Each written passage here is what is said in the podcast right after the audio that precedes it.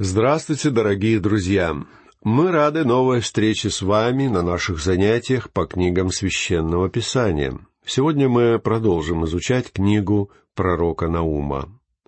Как я уже говорил вам в прошлый раз, мы очень мало знаем о личности Наума, да и тему этот пророк освещает только одну — суд над Ниневией, столицей Ассирийской империи. Вот и все его пророчество. И оно уже исполнилось.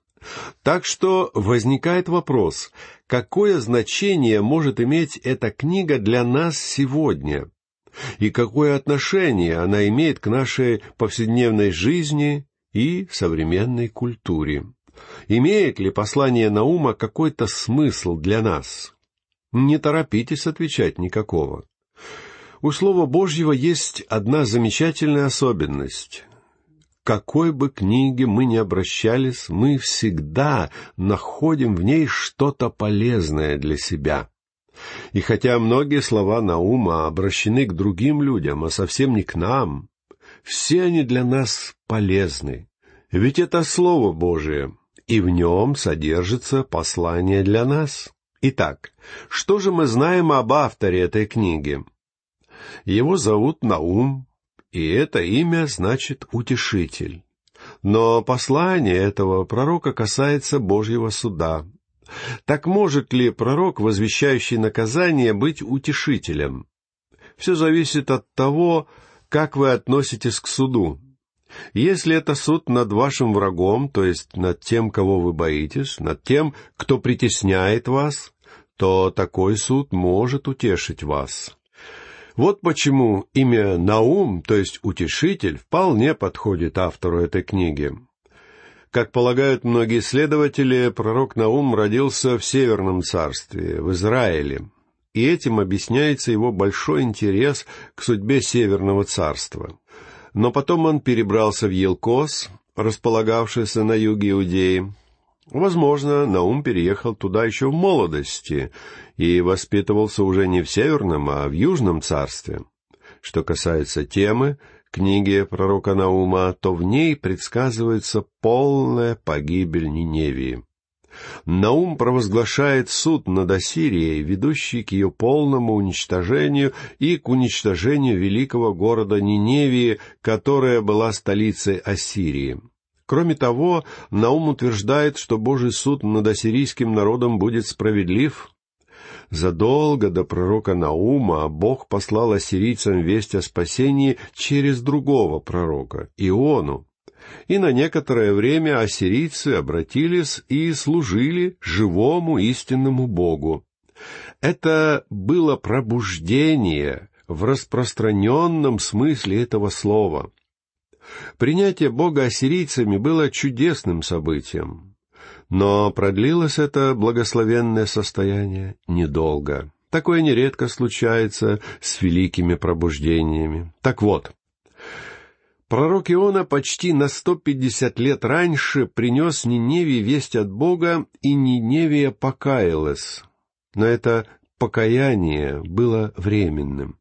Бог в своем долготерпении дал новому поколению ниневитян возможность покаяться. Об этом пишет третий стих первой главы книги пророка Наума. Но дни благодати пришли к концу, наступил момент погибели.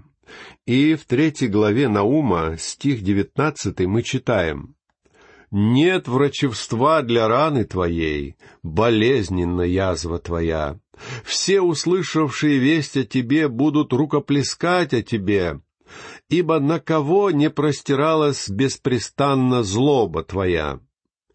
Иначе говоря, Ниневия дошла до неизлечимого состояния.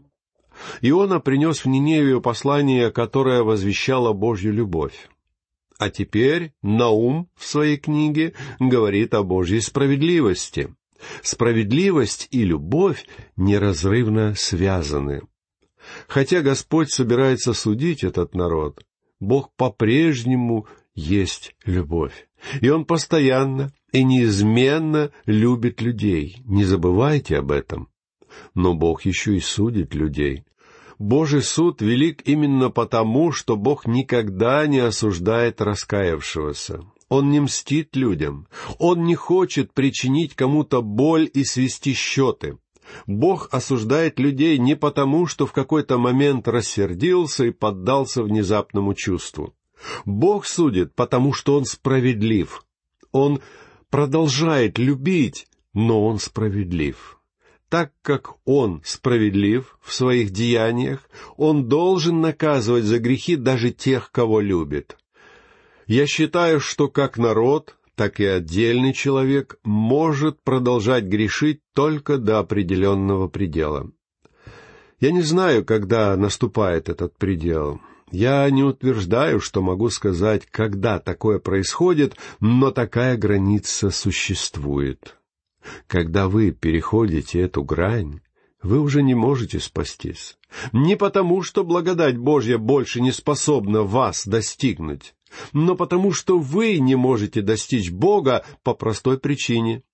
Вы дошли до состояния такой ожесточенности и такого неверия, что с этим уже ничего нельзя поделать. Это состояние может быть присуще народу, но оно может быть присуще и отдельному человеку. Возникает вопрос, справедливо ли это? И пророк Наум говорит, что это не только справедливо, но это хорошо.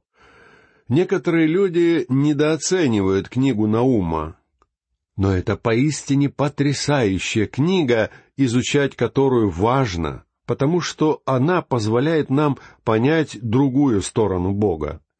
Бог есть любовь, но Бог также свят, справедлив и благ и Бог по-прежнему руководит жизнью народов. Вот почему книга пророка Наума столь много значит для нас, таких, какими мы стали сегодня. Итак, приступим к рассмотрению книги Наума.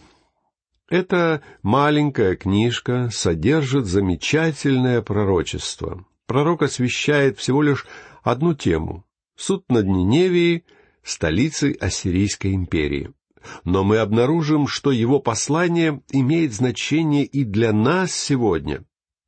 Первая тема, о которой мы поговорим, это справедливость и благость Бога.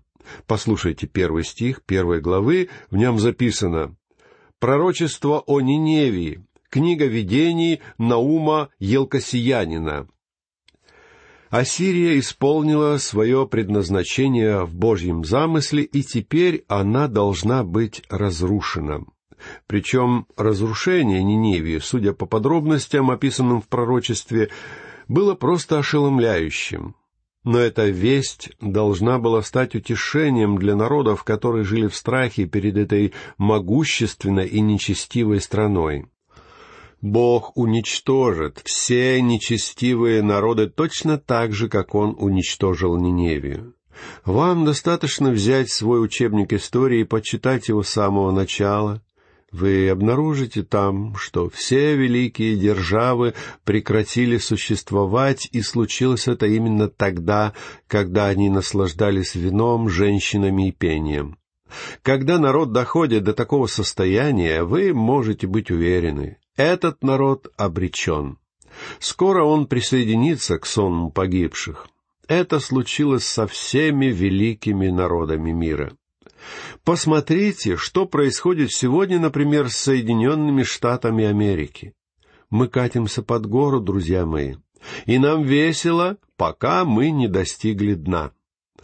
Доктор Грехем Мейчин сказал много лет назад, Сегодня Америка падает все ниже в сравнении со своими благочестивыми предками. Америка, которая в начале своего пути была такой благочестивой, сегодня катится под гору, как санки. Доктор Мэйчин добавил также, «Да сжалится Бог над Америкой, когда мы достигнем подножья горы». Насколько мы близки к подножию горы? Друзья мои, я не пророк и не сын пророка, я просто обыкновенный проповедник. И я могу сказать только одно. Мне кажется, что мы уже очень близко от подножья. Вот почему книга Наума замечательное по своей актуальности пророчество. Оно непосредственно связано с нынешним положением Америки и многих других стран. В прочитанном только что первом стихе сказано, что это книга видений Наума Елкосиянина. Вот и все, что нам известно об авторе этой книги. Мы уже достаточно подробно рассуждали об этом в прошлый раз во вступительной беседе. По-видимому, Наум родился в Северном царстве, Израиле, и это была его родная страна. Но еще в ранней юности он перебрался жить в Южное царство, Иудею. Однако его по-прежнему очень волновала судьба Северного царства, и это волнение неизмеримо усиливалось от того, что жители Северного царства были угнаны в ассирийский плен. И вот Наум предсказывает грядущий суд над Ниневией. Послушайте второй стих первой главы его книги. Господь есть Бог-ревнитель и мститель. Мститель Господь и страшен в гневе. Мстит Господь врагам своим и не пощадит противников своих. Согласно толковым словарям, ревность означает исключительно сильное желание не иметь никаких соперников. Наш Бог — Бог-ревнитель и он требует, чтобы его народ поклонялся только ему. Когда какой-то народ, неважно какой, обращается к идолопоклонству или греху, когда люди предаются распутству, то Бог ревнует. Ведь все это противно ему. Некоторые люди говорят, будто есть большая разница между ревностью Бога и ревностью человека. Друзья мои, разница не так велика, как вы думаете. В двадцатой главе книги «Исход», стихи с третьего по шестой, мы читаем заповедь Божью. «Да не будет у тебя других богов пред лицом моим. Не делай себе кумира и никакого изображения того, что на небе вверху, и что на земле внизу, и что в воде ниже земли.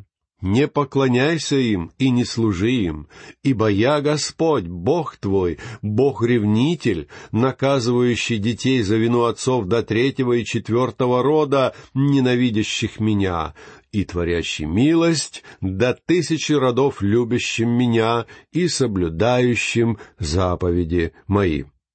Друзья мои, Бог любит вас. Неважно, кто вы, вы не можете помешать Богу любить вас но вы можете спрятаться там, где не будете ощущать Божьей любви. Когда вы прячетесь под зонтиком греха, солнечный свет Божьей любви не достигает до вас. Но он все равно есть. Вы можете спрятаться под зонтиком равнодушия. Вы можете повернуться к Богу спиной и не исполнять Его волю. Существует несколько разных зонтов, которые вы можете использовать, чтобы скрыться от света Божьей любви. Но вы не можете помешать Богу любить вас. А поскольку Бог любит вас, Он всегда вас ревнует. Это значит, что вы Ему нужны. Именно вы Ему нужны. На самом деле Богу не нужно ничего из вашего имущества. Это мы, проповедники, все время чего-то от вас просим но мне хотелось бы вообще не упоминать о пожертвованиях. Честно говоря, мне не нравится это делать. Если бы верующие жертвовали достаточно, чтобы содержать христианские радиостанции, вы никогда бы не услышали по радио ни слова о пожертвованиях. А вот что касается Бога, то ему не нужно ваше имущество. Ему нужны вы и Он ревнует, когда вы посвящаете себя, свое время, свою душу чему-то другому. Когда вы отдаете себя греху, Бог ревнует вас. Однажды я слышал от одной женщины такие слова «У меня такой чудесный муж, он меня совсем не ревнует». Так вот, я не думаю, что это вообще комплимент для мужа. Мы живем в такое время, когда принято быть свободомыслящими и особенно в вопросах секса. Проповедники блуда и распутства, выступающие посредством массовой информации, говорят, будто женщина имеет полное право отдаться первому встречному мужчине. Позвольте мне сказать вам, друзья мои, что такая женщина никогда не найдет хорошего мужа, потому что хороший муж это тот, кто любит ее и нуждается в ней больше всего на свете. и Он не захочет делить ее с кем бы то ни было. Если вы говорите, что ваш муж не ревнив, мне жаль вас, потому что вы будете несчастливы в этой семье. Бог откровенно говорит, «Я ревнивый Бог, вы мне нужны. Я не хочу делить вас с грехами этого мира, со служителями дьявола и идолопоклонством. Я не хочу делить вас ни с кем. Я хочу, чтобы вы принадлежали мне». Нет ничего плохого в том, что Бог ревнив. И пророк Наум утверждает в прочитанном только что стихе «Господь есть Бог-ревнитель». И я искренне рад, друзья мои, что Бог именно таков. Любая хорошая жена сказала бы, «Я не хочу делиться своим мужем ни с кем. Он мой, он принадлежит мне». Сегодня это очень важно, но мир забыл об этом. Неудивительно, что в Калифорнии у нас больше разводов, чем браков. Конечно, это происходит потому, что люди играют в игры. Раньше блудницы находились в публичных домах, а сегодня люди предаются другой форме блуда, меняя партнеров.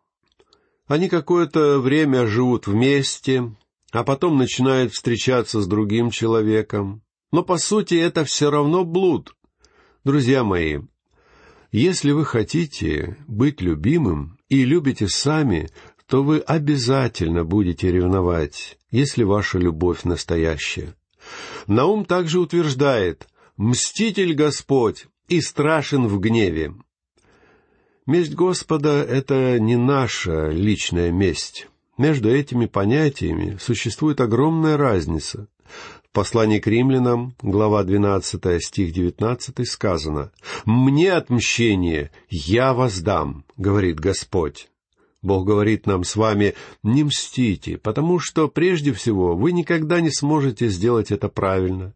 Предоставьте все дело мне. Я сделаю это без гнева. Я сделаю это справедливо. Я сделаю все правильно. Я знаю все о мотивах и побуждениях людей. Я вообще все знаю.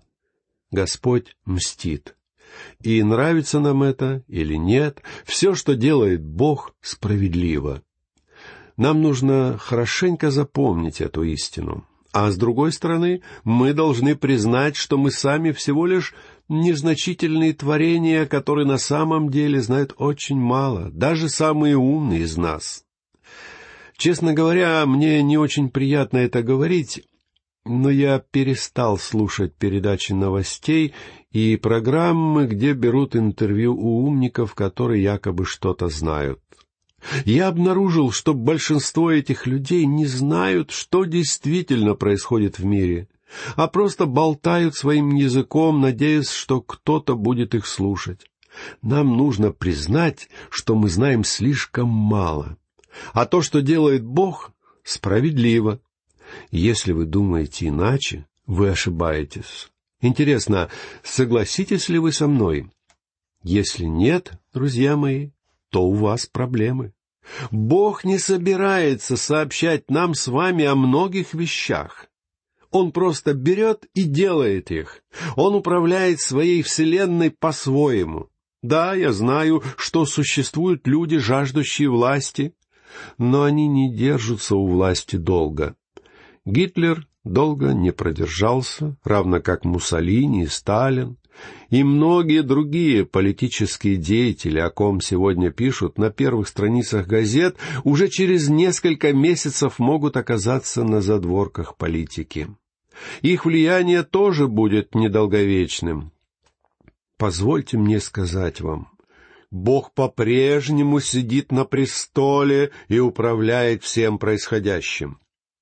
А роль людей в истории довольно-таки мала и полностью подчинена Божьей воле. Кроме того, что Господь мстит, Он еще и страшен. Богу не нравятся людские грехи. Он ненавидит грех и гневается, когда видит грешников. Мстит Господь врагам своим и не пощадит противников своих. Бог прославляет себя, когда судит народы. Мы с вами читали об этом в 38 и 39 главах книги пророка Иезекииля, когда пала Сирия, Это прославило Бога. Ассирийцы были жестоким, исполненным ненависти, грешным народом. И Бог сокрушил его, погубил, уничтожил, превратил в прах. Может быть, вам это не нравится, но в Слове Божьем сказано, что так действует Бог.